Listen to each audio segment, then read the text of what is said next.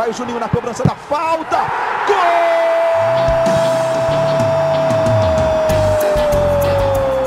Está entrando no ar o podcast. Sabe de quem? Do Vasco! Do Vascão da Gama, do Gigante da Colina. É o GE Vasco.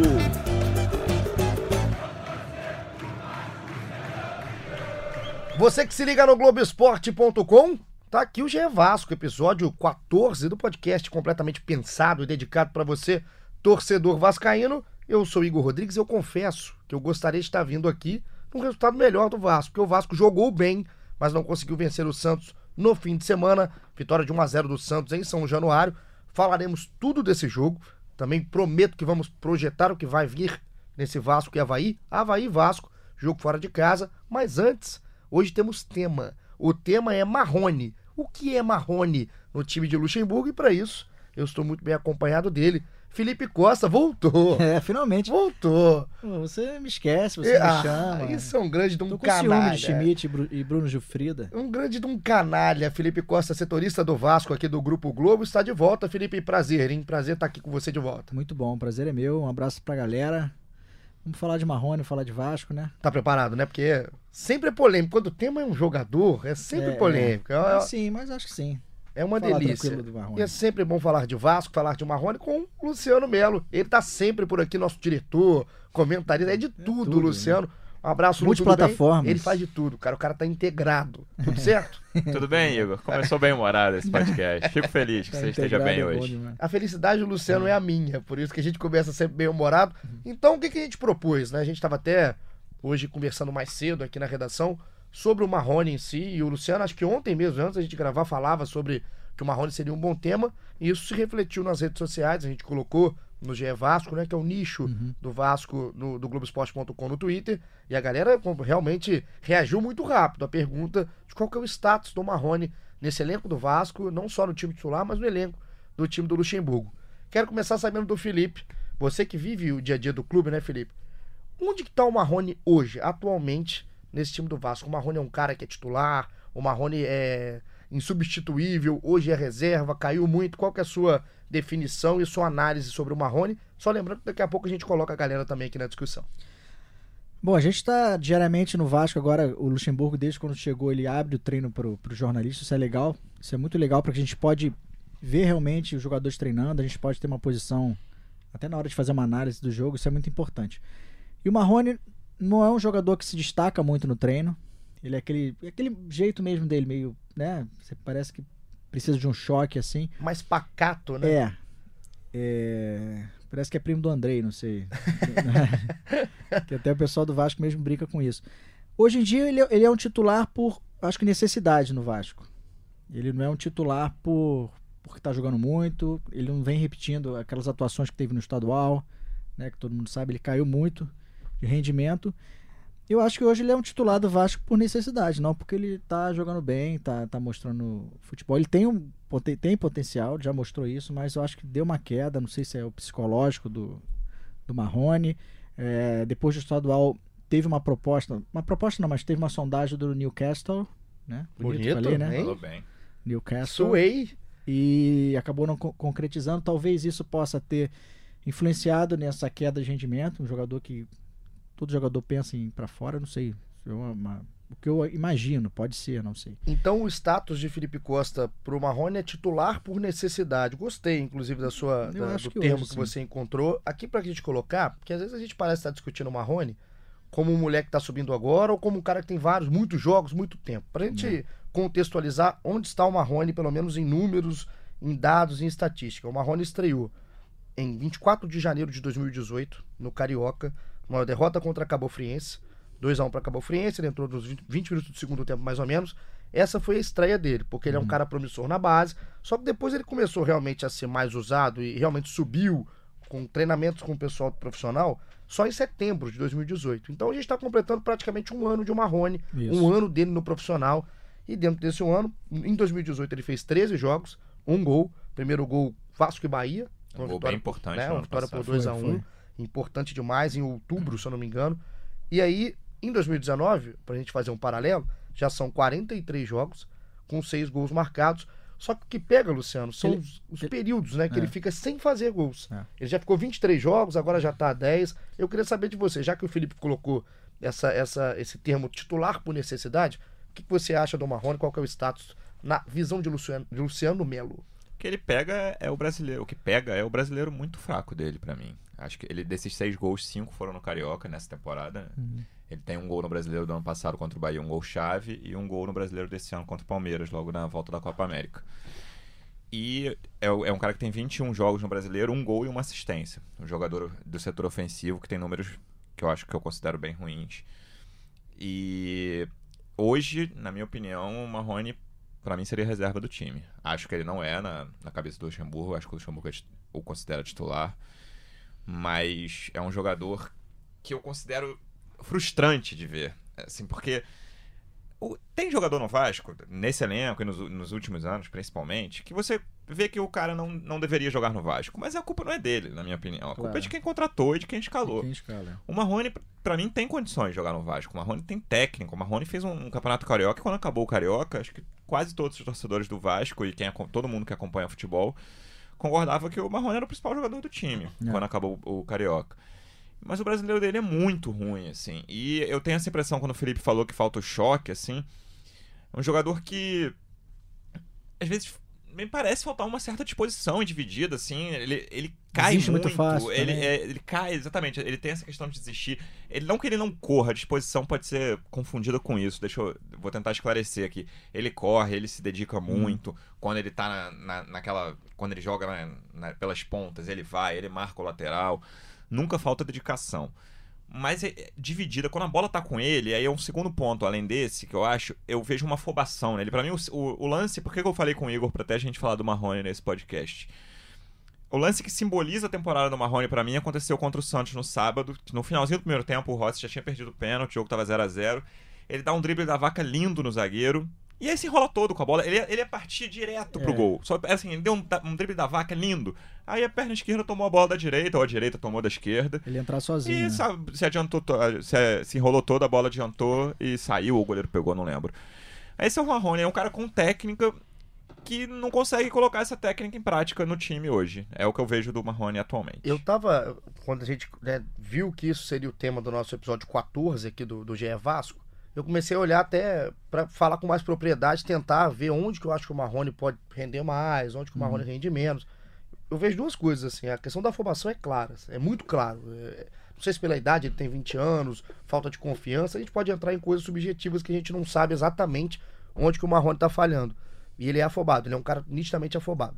Só que o Marrone eu acho que também ele, ele não consegue ter uma sequência pela mudança de espaço que ele ocupa no Isso, campo Eu ia falar sobre isso. na, no- na, na- na temporada inteira. É. O Marrone é usado na ponta, É, o Marrone é deslocado pro, pro É. meio. O Marrone é usado de centroavante. Aí ele volta pra ponta. isso. E aí as pessoas querem que o Marrone seja um goleador. Ele não é um finalizador. Ele nunca Ele foi um finalizador. pontas, é. Então, assim, se o Marrone for usado como camisa 9 do Vasco, ele não vai render, não adianta. Você tirar, se você tirar espaço de campo pro Marrone correr, pro Marrone andar, eu acho que você tira pelo Mas como que ele vai render. Igor? Acho que essa é a pergunta que o Luxemburgo se faz e o torcedor se faz hoje. Como ele vai render? É, em que posição ele vai render, né? Eu acho que assim, onde ele pode mais render, a principal característica do Marrone é a questão da velocidade, ele é um cara, ele é rápido, o Marrone não é um Sim. cara lento. Eu acho que ele joga mais, eu testaria no lado esquerdo do campo. Isso. É onde ele acho. mais rende.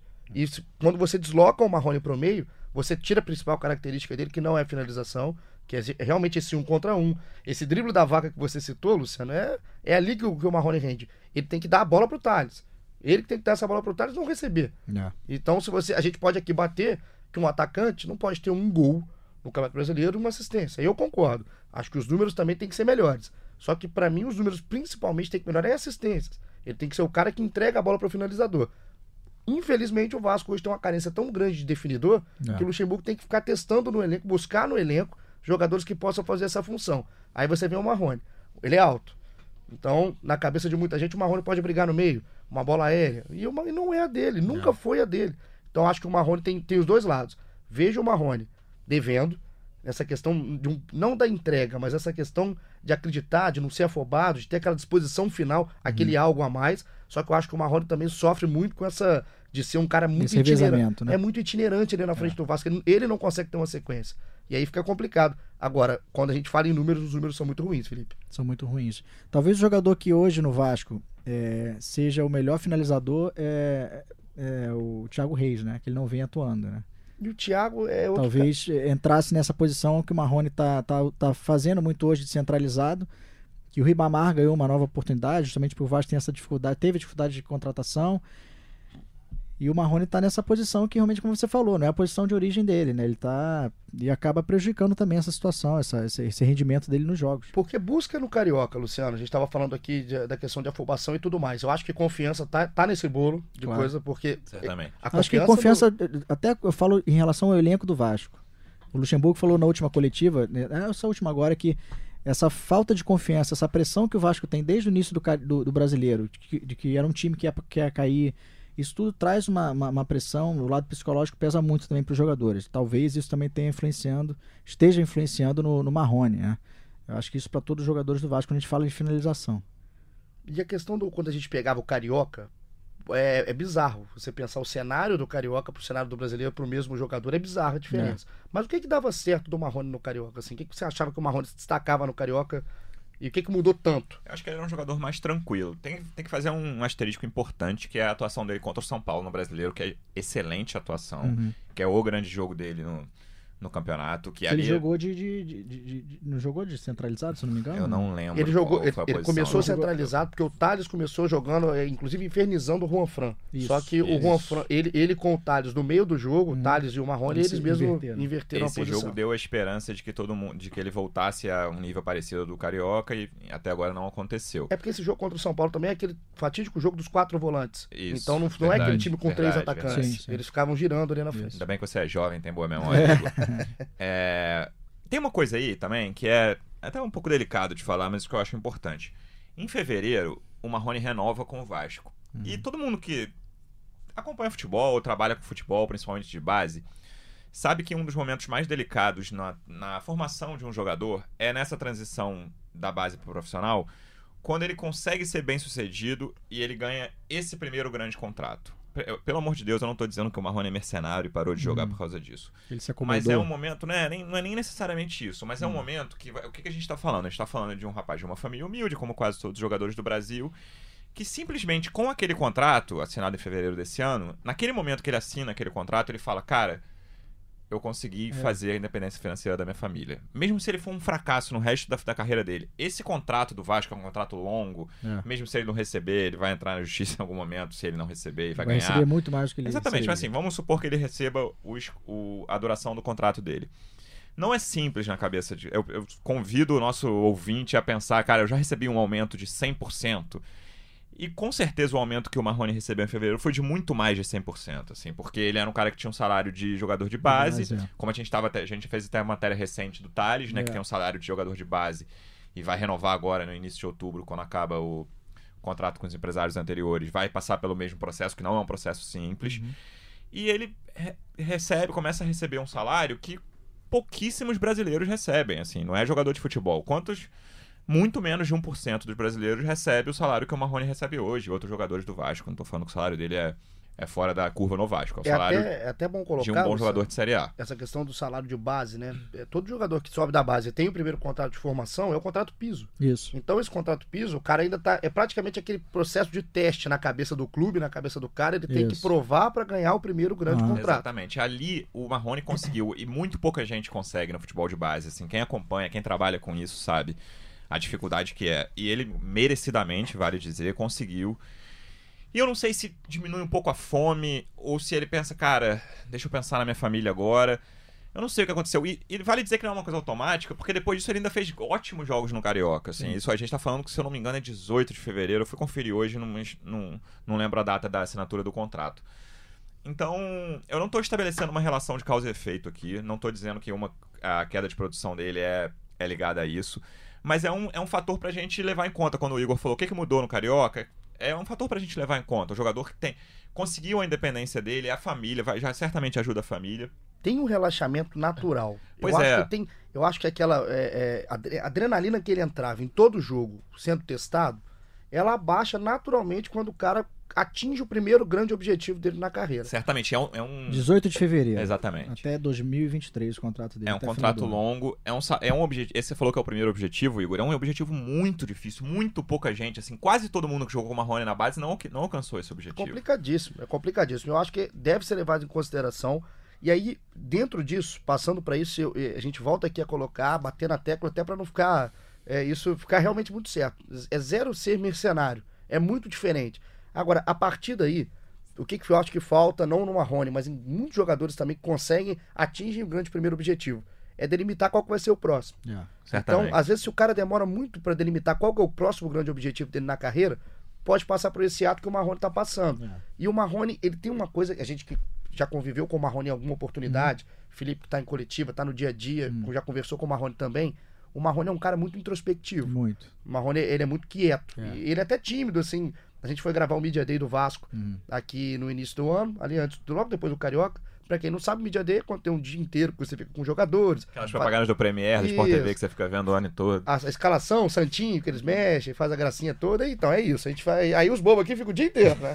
Fica lá sete horas lá fazendo tudo. Aí estava lá, o Marrone foi um dos jogadores que estava, inclusive, porque ele estava em muito boa fase, ele foi colocado como um dos jogadores do time. Certamente era o melhor principal, jogador do Vasco naquele momento. Era isso. E aí o Marrone foi. E a gente tem, a gente tinha lá entre os estandes de gravação um que era de realmente é- era uma, pro cara passar vergonha, né? Que era música, o cara cantar, enfim. O Cartoloco tava, é, que é um surtado completo. Enfim, o Marrone foi. E o Marrone completamente tímido, assim. E foi engraçado, ele rindo e tal. Mas você vê que ele é um cara na dele. É. Então, a partir do momento que você tem esse grande contrato, eu acho que para você colocar o seu próximo objetivo, você tem que ter muita personalidade. E eu não sei até que ponto que o Marrone conseguiu já, e pode demorar mesmo. É um moleque, tem 20 Claro. anos. É. É, acho que vale dizer também, assim, eu acho que dos três aqui eu tô, tô, na, tô na posição mais crítica ao Marrone. Eu não tô dizendo que o Marrone acabou, que não vai funcionar. Eu vejo, como eu falei no início, o... é frustrante porque ele, ele entrega. O Felipe citou o Ribamar. Quando o Ribamar parte sozinho em, em direção ao gol, acho que a maioria da torcida do Vasco vai dizer. Cara, vou, vou ficar com o pé atrás, não tô esperando muita coisa. Até contra a Chapecoense saiu um bonito gol. E nas outras vezes que ele partiu, que já contra o Galo, eu lembro que certamente aconteceu. Contra Esse último jogo eu acho que não. É contra o Corinthians. Contra o Corinthians e contra o Atlético certamente aconteceram. Do, do Ribamar partir sozinho pra área e nada acontecer. Mas acho que esse é o resultado esperado quando o Ribamar parte pra área. É. O Marrone, na minha opinião, o resultado esperado é ou gol ou uma chance muito perigosa. Uhum. E não tá acontecendo, assim. Esse lance do, do drible que eu falei de sábado é, é, o- é o símbolo, assim. Ele, ele tinha tudo pra ir pro, pra dentro do gol. Ele só parava no Everson como parasse, enfim. E ele não conseguiu chegar nem perto do Everson. Então, você sempre tem esperança. O Marrone é um jogador muito técnico. O Marrone tem qualidade. Acho que a finalização é um defeito, como o Igor falou. Mas ele é um cara que tem qualidade. Então, a gente tá falando aqui, mas eu acho que ele é um cara que ainda pode ajudar muito o Vasco. Se em algum momento ele aproveitar essa qualidade dele de uma forma que ele caia menos, que é outro defeito que a gente não citou aqui, ele cai muito, ele desiste da jogada, como o Felipe disse, É. ele simula. Se ele ficar em pé, batalhando pelas jogadas e participar mais do ataque, como o Igor falou no início, eu acho que ele é um cara que vai ajudar muito o Vasco ainda. A questão é saber agora se o Luxemburgo vai deixá-lo de titular ou não. E se vale a pena deixar ele de titular ou não, ou colocar o Ribamar. E né? tem- Tudo que isso que, Tem um que o Luciano detalhe, falou. porque o Thales sai. É isso. Então, o, o Marrone é obrigado a jogar. É por isso que eu falo que pode ser um titular por necessidade. É né? isso. Eu O gostei do, não do seu tem- status. Não tem um. um- um- um- o, o- que chegou agora, o, o Cleiton. Ainda não, no treino não mostrou também, entrou também não mostrou. É, eu acho que ainda não, mal. não, não tá, no, no- entendeu? Pra Eu chegar e- e ser titular do Vasco não vai. Um exercício de comparação quando eu, o status do Felipe titular por, por necessidade, o Luciano reserva, o meu é titular por, por obrigação. O, o- o Vasco é, o Vasco é muito carente. O time do Vasco é muito carente. Você falou o nome do Cleiton. Entre o Cleiton e o Marrone, eu sou mil vezes Marrone. É. Mas eu não tenho nem dúvida, porque o Marrone já me apresentou futebol. O Marrone, a gente. O, o o Luciano fala. O Marrone ele é, é até frustrante. Eu acho que as pancadas que o Marrone que ele toma da torcida, até da gente em, grande, em várias ocasiões, é porque ele já mostrou. Então você sempre quer esperar um pouco mais do Marrone. Não. Do Cleiton hoje eu não espero, do Ribamar muito menos. Então o Marrone tem que jogar. O Marrone no meu time do Vasco é titular, a gente falou isso no outro episódio. Perdão. E, e a questão do, do que eu vejo muito torcedor falando. Ele, a gente tem que ter alguma coisa no Marrone de interessante ainda pra ele estar jogando. Claro. E aí a gente colocou a galera no Twitter, começar a colocar todo mundo aqui. Olha só, tá- tá dividido, mas tem muita gente batendo. João Almirante. Um abraço, João Mirante e o João, Luciano. João tá sempre, tá sempre. João Mirante é. O Bruno Gilfrida pediu pra mandar um abraço especial pro João Mirante. Tu- Faz músicas que você gosta, né, Igor? Gosto, gosto. É, Ele adoro Faz as torcedor melhores animado. músicas do Vasco. Eu adoro torcedor animado, empolgado, não precisa, independente da fase do time. Um abraço pro João, também muito ativo no Twitter. É. Ele falou assim: que aquela proposta lá do Newcastle, como é que fala o nome? Newcastle. Isso, uf, rapaz. No Faz, Newcastle. faz fiz propaganda de um curso de inglês aqui que o Felipe fez com esse, com esse, com esse inglês É, afiado, assim. isso né? é Pô, É inacreditável. jabá, jabá. Isso é inacreditável. Então aquela proposta do Newcastle. que não, que não veio me machuca até hoje. Atualmente vejo como um jogador útil, ajuda defensivamente, mas tecnicamente entrega muito menos do que imaginei. Um dia que seria capaz. Isso João Almirante. Uhum. É a opinião do João. Um abraço pra ele. O Carlos, que é o arroba, o arroba negro underline direita, gostei aqui do Carlos. Um abraço. Falou que o Marrone finaliza mal e controla mal a bola. Mas tem muita intensidade, é importante, é novo, que tem muito crescimento pela frente. O Ítalo, um abraço pro Ítalo. E o Ítalo foi dentro. Muito limitado. Só correr não basta. Tem grande dificuldade de conduzir, dominar, tocar. Não, Então, o Ítalo tá, tá, o Ítalo- tava numa tarde, não sei que horas que ele postou isso, mas Tem respondeu. um que eu achei engraçado, não sei nem se você tinha separado, Ah. que era o Nazário. A arroba dele é The, de inglês, T-H-E, Reno Price. Ó, depois fala de mim, tá vendo? Aí o que ele fala é: é o Gabriel Jesus desse time. Um jogador de qualidade, mas que tem que se doar demais na marcação. Mas o faz também por não ser um definidor de jogo nato. Eu ainda acho que o Gabriel Jesus na seleção entregava mais na Copa, por exemplo, que é o grande símbolo do Gabriel Jesus não fazendo gol, né? O Gabriel Jesus passando em branco, entregava mais do que o Marrone entrega hoje no Vasco. Mas em algum momento, do- principalmente no início desse ano, o Marrone entregou muito mais do que o Gabriel Jesus na Copa. É, O Gabriel Jesus na Copa foi uma grande piada, né? Vamos falar a verdade. Vamos falar. Um abraço aí pro Nazário que mandou. Gostei da comparação. O André fala que aqui que o Marrone ocupa a posição que ficou famosa nos últimos anos. O atacante que só marca, que é importante tec- taticamente, colocou entre aspas, mas gol que é bom nada. Tecnicamente mais fraco do que o esperado. Então o que eu vejo é que muita gente esperava muito do Marrone. Uhum. E aí todo mundo se frustrou. Eu acho que ainda espera. É, eu também acho. Eu acho que ainda espera. Tem muito torcedor que ainda espera muito do Marrone. Que reconhece que ele tem, tem capacidade. É um jogador que tem capacidade. Esse tipo de jogador. outros jogadores, é, todos os jogadores que subiram da base, eu a gente tá falando do Marrone, mas eu vou falar o Andrei, o Henrique. São jogadores que o torcedor sabe que tem. O Henrique. É, o Henrique. O André eu concordei tanto, eu até É levantei. porque o mas Henrique já tá tanto mais tempo, né? Tá mais É. tempo que todo mundo, então o Henrique também tá numa fase Acho que que o vai. Henrique ou- nunca teve badalação, É. assim, né? Eu acho que o. Pela posição, né? é, o Andrei e o. E o Marrone mais, né? Tem mais. tiveram. E o Andrei é, é- Depois a gente fala do Andrei um É, pouquinho. Eu acho é, que vale eu- a pena falar na- na- Não, a quando ter- a gente citar o jogo Ó, do Santos. Eu tenho certeza que a gente vai ter um episódio do Andrei, porque é, É. um jogador, talvez, que É não está titular, mais falado. Tem umas duas horas e meia de Duas duração horas e do Andrei. Do jeito que tá o time do Vasco, a gente pode fazer episódio pra cada um, que a galera realmente tá precisando aí de episódio. Então vamos fechando aqui. Mas ficando no Marrone, só eu complementar o que o Felipe disse, cada. O Felipe frequenta os jogos, como vai lá trabalhar. Cada vez que ele erra, em São Januário, principalmente, quando é um jogo É. em casa, você sente quase o barulho da decepção, assim, pô, você errou de novo. Teve um lance no segundo tempo desse jogo também que ele tem um domínio horrível, assim, que ele tá de costas pro gol, mais ou menos na linha da grande área. Aí a bola vem do meio de campo, e parece que bateu numa parede, assim, ba- bate, não sei se é na canela, no joelho, volta do jeito como veio.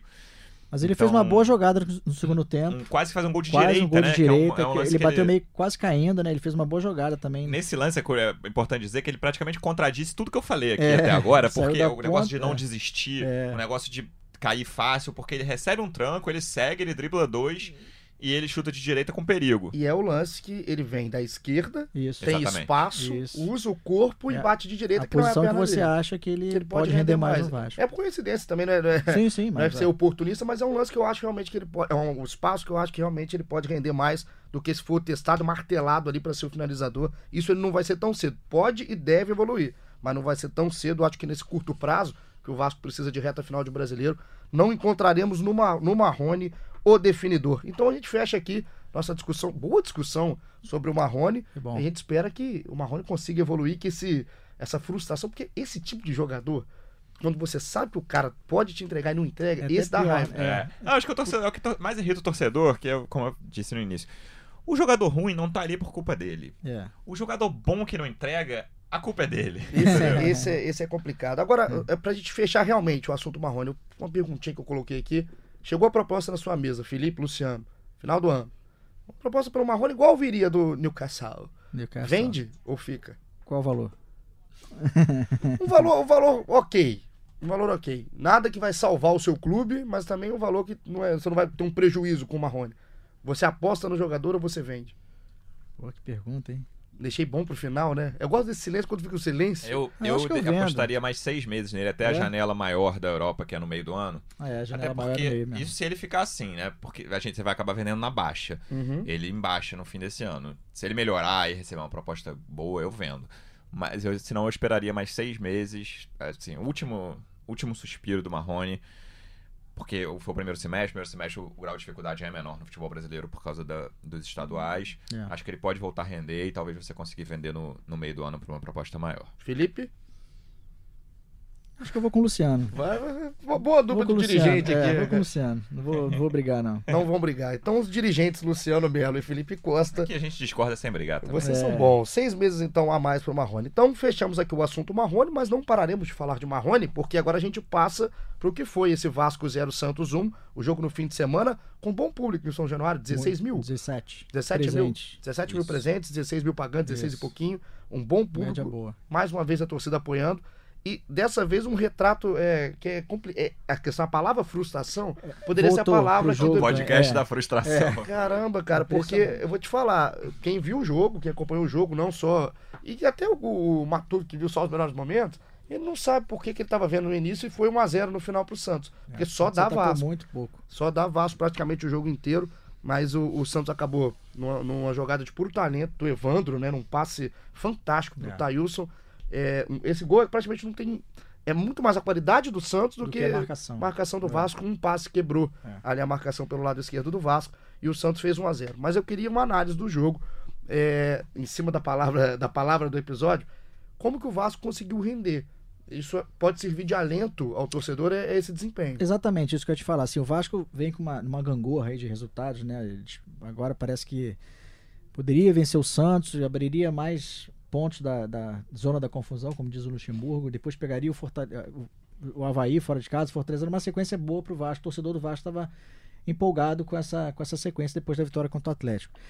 Mas eu acho que, que o que deixa o torcedor mais- um pouco mais confortável é justamente isso. O Vasco vem rendendo bem. Né? O Luxemburgo conseguiu é, encontrar um esquema de jogo para o Vasco, é, pelo elenco que ele tem, de não ter um camisa 10, de não ter um jogador de, de, de- de armação, que o Vasco conseguiu, pelo menos, jogar fora de casa de igual para igual com qualquer time. Né? O Vasco jogou com o Corinthians de, de igual para igual fora de casa, com o Grêmio naquele jogo que teve aquele problema, né? Aquela, No VAR, do né? VAR, Grande jogou- VAR. Desde aquele jogo, o Vasco vem jogando fora de casa de igual para igual com qualquer equipe. E, e isso vem motivando Ganhou do Atlético Mineiro. do Atlético Mineiro, enfim, isso vem motivando.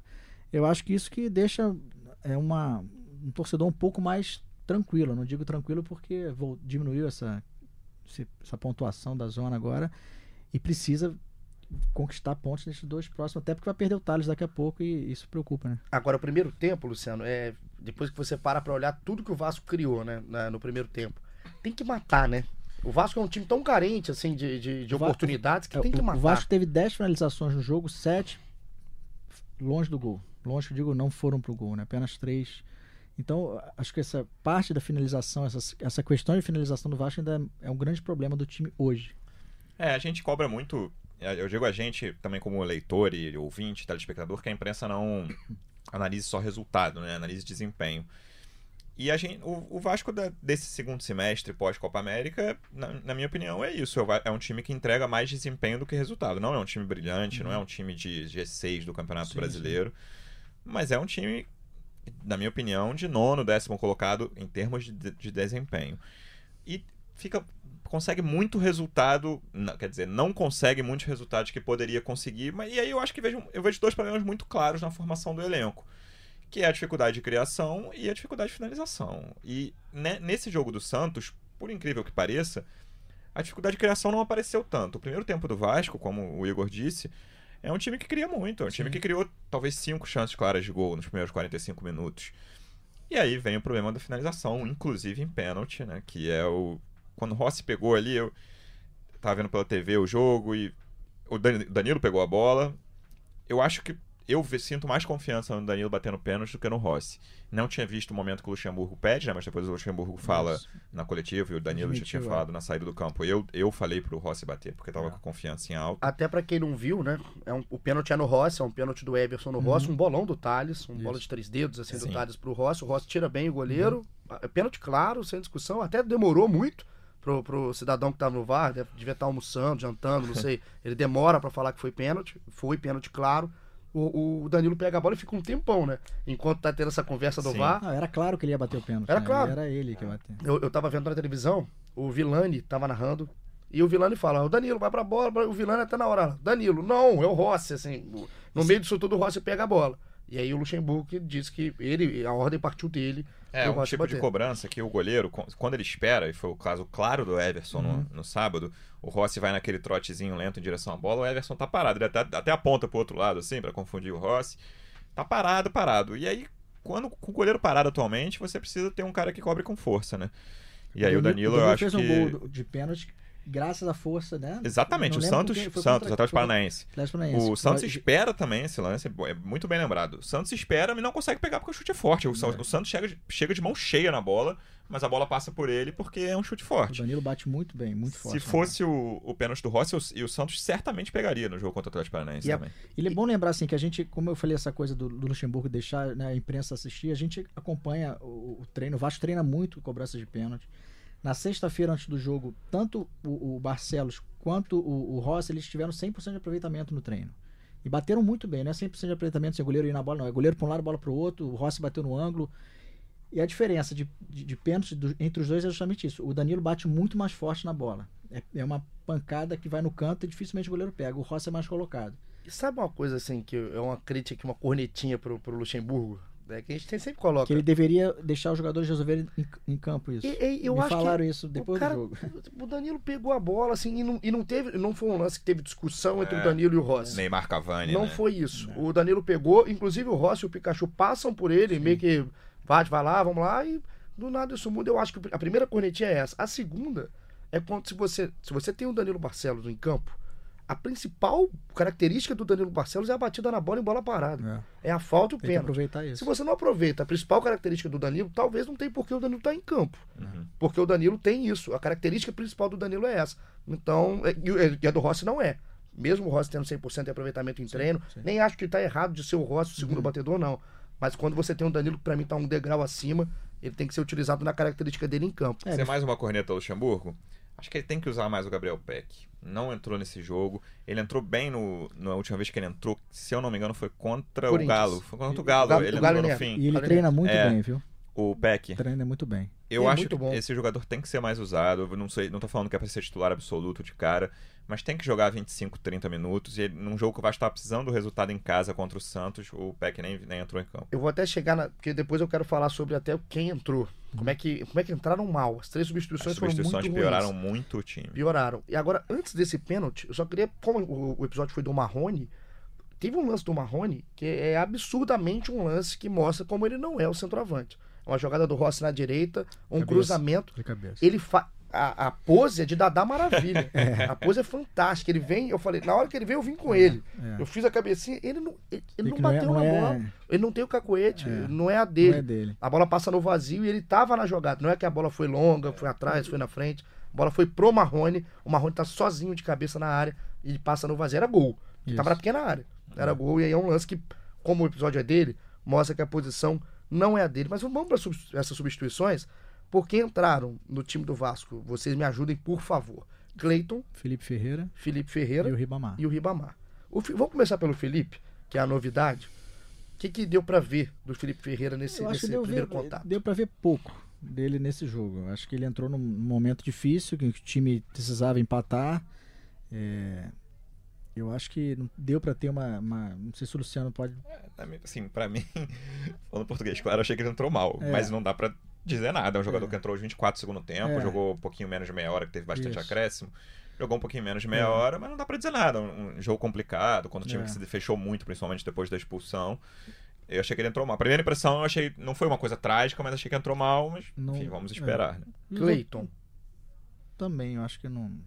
O Cleiton já dá pra dar uma cobradinha a mais, porque esse também hum, É. tem um tempo, né? Que a gente tá de. de- Acho que dá pra cobrar mais o Cleiton até pelo conjunto da obra, né? Não exatamente pela, pelo jogo contra o Santos, que ele entrou mal, Uhum. na minha opinião também. Mas o conjunto da obra do Cleiton, na minha vem- opinião, por exemplo, o Peck tá na frente dele na Sim, fila, também tranquilamente. Agora, acho. o mais crítico dos três pra mim foi o Ribamar. É, e aí é a questão que a gente fala do, do- Quando eu falo sempre do Ribamar aqui, a gente vem tentando falar de alternativa, eu sempre penso no Thiago Reis. Eu sempre penso no Thiago Reis. Os torcedores cobram muito, a gente que tuita muito, né, durante os treinos e depois dos treinos. É impressionante como as pessoas perguntam por que, que o Thiago não usa, por que, que o Thiago, o Thiago não usa, por que, o Vanderlei não usa o Thiago, o que acontece com o Thiago, por que, que ele não tá treinando. E é um jogador de finalização, é impressionante como o Thiago finaliza bem. Nos treinos a gente vê, os treinamentos de finalização, é impressionante a frieza que ele tem para finalizar, é uma coisa que o Vasco carece hoje. E assim, é é outra... Só que o problema do, de cortando rapidinho, eu acho que o que o Vanderlei ainda sente falta no Thiago é quando ele sai da área. Mas ele tem isso no Ribamar?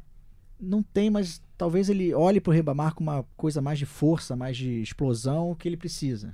É, mas- eu acho que é isso também. Eu É. também não concordo. Eu, é, eu concordo com a Ana. Eu não, Porque eu hoje em dia a parte que- física no futebol, infelizmente, é tão mais visada do que a parte técnica, que eu acho que hoje em dia ele prefere um cara que corra, que dispute, que entre de cabeça na bola, do que um cara mais técnico que vai, não vai É. voltar, não vai marcar. Eu concordo com a sua análise em cima, É. mas eu discordo da, da, da opinião do Luxemburgo em cima Eu disso. acho que é isso também, não tô falando que, que Sim, o Luxemburgo, né? Porque Porque, cara, o Ribamar não te ajuda fora da área. Não te ajuda. Você Não, esquece. não. O Ribamar não vai te ajudar. E ele te ajuda menos Se dentro você da tivesse um área. centroavante como o Souza Caveirão, que era um cara que metia pouco gol, mas que te ajudava a fazer um pivô bom, um jogador Isso. inteligente, É.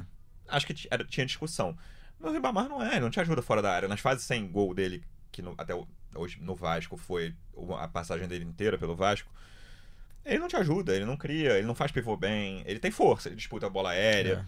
Mas ele não, não te ajuda fora da área. Ele E aí ajuda- eu queria falar uma coisa que a gente já citou, eu, eu acho que eu vou discordar do, do Felipe nessa, Uhum. que é o Andrei. Acho que o Andrei. Foi o Felipe Ferreira que entrou no lugar dele, Foi. se não me engano. Eu acho que o Andrei não fez um jogo ruim contra o Santos. Ele botou uma bola na trave Não, não. E achei que o time piorou muito. Eu- o que eu acho do Andrei é. Ele é um jogador que não me passa segurança na marcação. Então, eu acho tranquilo essa escalação dele como terceiro homem, como o Luxemburgo tem feito nas últimas vezes no lugar do que o Marcos escalou. Júnior, por exemplo. né? Ele tem um potencial maior que o Marco Júnior pra mim, de finalização, com certeza. Sim, sim. E acho até de passe também. Ele já. Na passagem, tudo bem que ele já fez muito jogo pelo Vasco, faz um tempo que isso não acontece. Mas ele dá bons passes, Uhum. passes que deixa o cara ou na cara do gol ou em condições. São, Eu, são diferentes, né, Lu? Porque o Andrei, com a bola no pé, é melhor que o Marco Júnior. Só Uhum. que o Marco Júnior, eu acho que ele ajuda na Sem a mobilidade, bola no pé, né? ele é melhor É, que o Ele André. é. participa mais do certamente jogo. o, o Marco Júnior é mais móvel do que o, do que o Andrei. Taticamente, né? Ele é mais importante. E talvez. pra mim o time piorou quando nessa substituição Felipe Ferreira no Andrei. Tal- Talvez você falou do, do Ribamar, que é o que menos você entende, eu concordo com isso. Mas pra mim, a substituição que mais decaiu o time foi essa do, do Felipe Ferreira no Andrei, no jogo de sábado. O- e quando a gente pega o que aconteceu no jogo, aí é circunstância, né? Porque o Ribamar, se eu não me engano, ele entra antes da expulsão do Evandro. Até queria colocar rapidinho aqui essa, essa expulsão justa, né? Eu achei. É um lance que pra mim não é absurdo nem o amarelo nem o vermelho. É, eu também acho. E é uma sola ali. que Ele foi. né? Exatamente. O lance é muito rápido, o lance é muito É. forte, é rápido. onde a é gente estava lá da cabine da, da, da, da imprensa, não- a gente não conseguiu ver. O lance é muito forte, assim. Mas, Vale Quando, dizer que a imprensa escrita fica na cabine atrás do gol, né? Porque a cabine de rádio tem uma visão muito É, boa. Mas ali atrás do gol é difícil é de difícil ver. de ver. o, e quando o VAR é, vai analisar, é parado. Quando o árbitro vai analisar a chamada, sim, é parado o lance. Assim, o lance parado parece que foi uma entrada É, parece que ele- criminosa de você ficar até fora da Aham. temporada e não foi. O Evandro não Aham. vai pra matar o Marrone. Ele realmente é, erra a bola e pega. Eu concordei com a expulsão. Mas a substituição, a entrada do Ribamar no lugar do Rossi, ela é antes da expulsão. E aí, pela circunstância do jogo, o que, que você olha ali?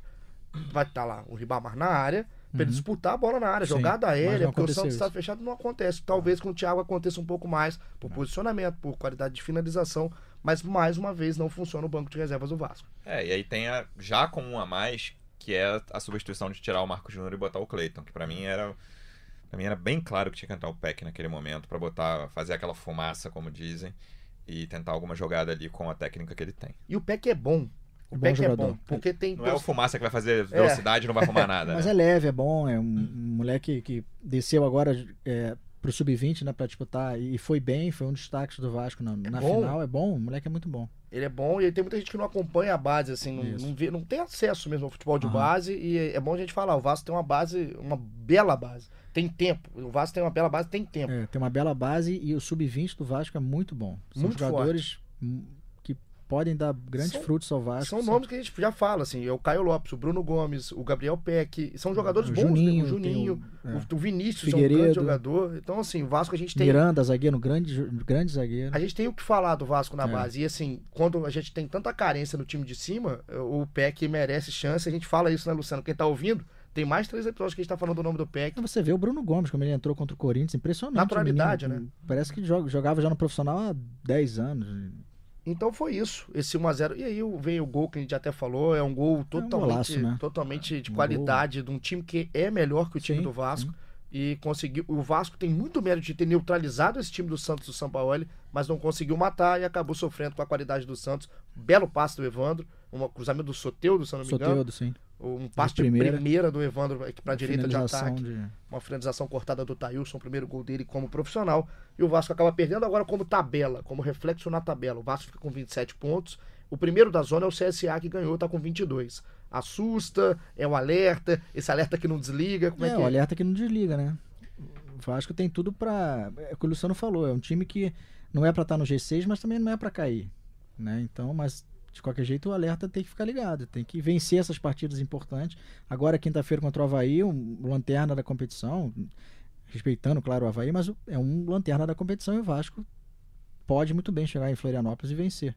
Depois joga com Fortaleza em casa. Então, assim, é uma sequência importante pro Vasco tentar respirar mais nessa competição. Eu, eu falei na semana passada em semana chave e esticando um pouquinho essa semana chave, depois do Santos que o Vasco perdeu, tem Havaí, Fortaleza e Botafogo. Botafogo, o Vasco comando 90%, Pois é, 90 São da torcida em São Januário.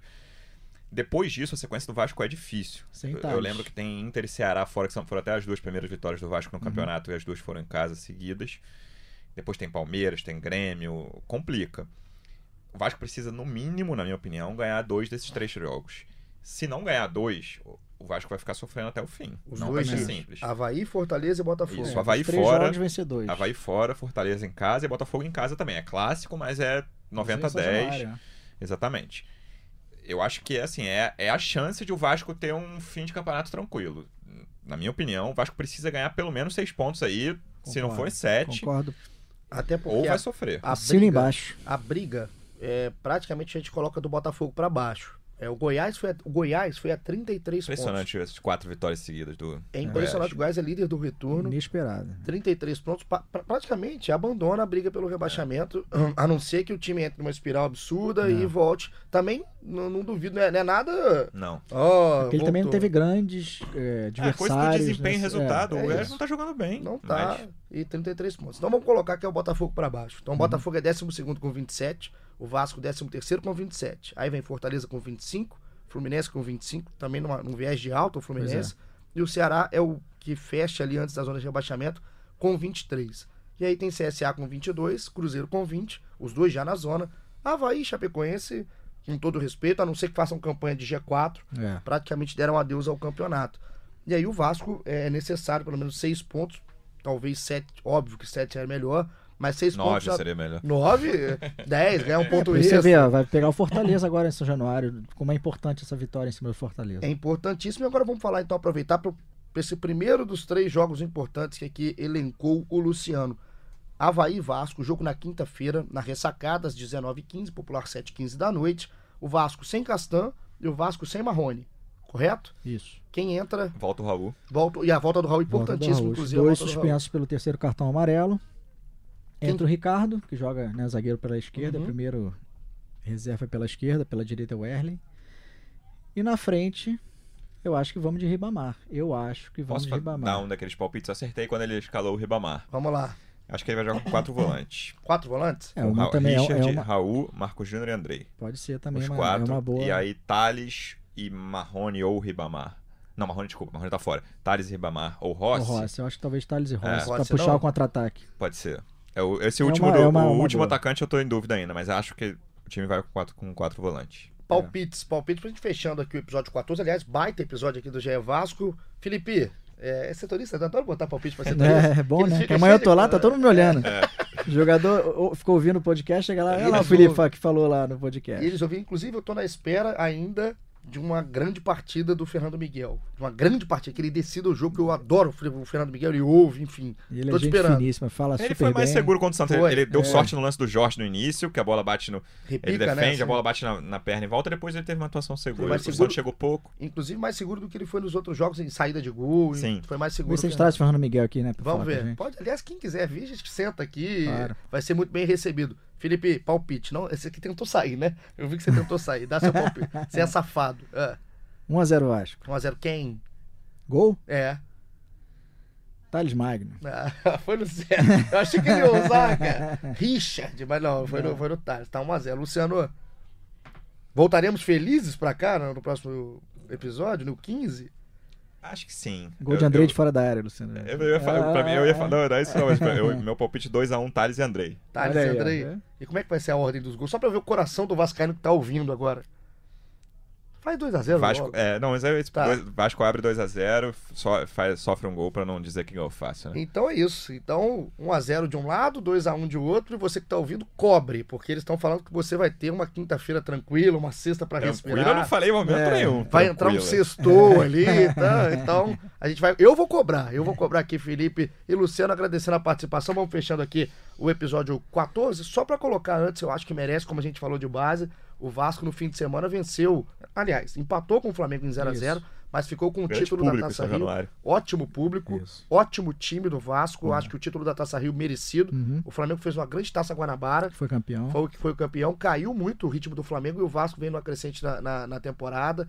E como é bom o time do Vasco Muito e como é bom. bom o treinador. Muito bom. Como é bom ele o Marcos conhece Valadares. o time do Vasco, ele conhece os jogadores. Então isso ajuda muito. Ó, é um, eu, eu vejo, eu gosto muito de futebol de base, a gente acompanha Ah. mais do Rio de Janeiro pela proximidade, vejo Uhum. também São Paulo, enfim, a gente vê várias coisas. O Marcos Valadares está, com certeza, isso aqui sem medo e sem querer encher bola, tá entre os grandes treinadores da base do Brasil, porque ele faz o time jogar bola de um jeito diferente do time de base. Chegou ano passado no Vasco. E- exato, assim, essa reestruturação toda que o clube fez ano passado, com a chegada. O Marcos Valadares chegou ano passado. Felipe fez uma boa matéria sobre a base do Vasco publicada na segunda-feira no Globoesporte.com. Procura, Procurem procura. vale a pena. Globoesporte.com.br Vasco, procura a matéria, procura o nome do Marcos Valadares também, porque. Legal. E muita gente lembra da passagem do Marcos Valadares pelo profissional, né? Uhum. E no momento que totalmente. Que é início de conturbado, brasileiro ali. É. brasileiro. Confuso. É, não fiquem com essa imagem, né, do, do Marcos Valadares, que inclusive tem uma imagem de personalidade dele. Sim, sim. Né? Ele, é- ele é um cara de muita personalidade e muito bom. Muito bom. Então fica o parabéns pra garotada do Vasco nesse encerramento aqui da- do 14 O Vasco que episódio. ganhou a, a- disputou a final da Taça Rio com o Flamengo, vai disputar agora a final da Taça Otávio Pinto Guimarães com o Flamengo e também tem depois a final do Campeonato Carioca. Então, pra o quem Flamengo. gosta, Pra né? quem gosta de clássico. de Vasco Flamengo, tá com Tem vários aí. prato cheio para ser servido e a gente vai continuar com tudo globoesporte.com barra podcast acho o GE Vasco ouço os anteriores para ouvir que o Luciano Luciano chuta, ele acerta aí sei pouco de futebol fala, fala pra caramba depois E siga ligado no Felipe no Bruno Gil Filho, esse magro não aparece tem tempo por aqui e no Felipe Schmidt no globoesporte.com barra Vasco voltamos sexta, é isso Luciano? Sim, Só que eu não vou estar, tá? tá bom. Não estarei aqui, Luciano, no comando na sexta-feira, com toda, toda a repercussão, segundo o Felipe Luciano, da Vitória do vitória Vasco. do Vasco contra o Havaí. Tamo junto, até sexta e ou na semana que vem. Um grande abraço.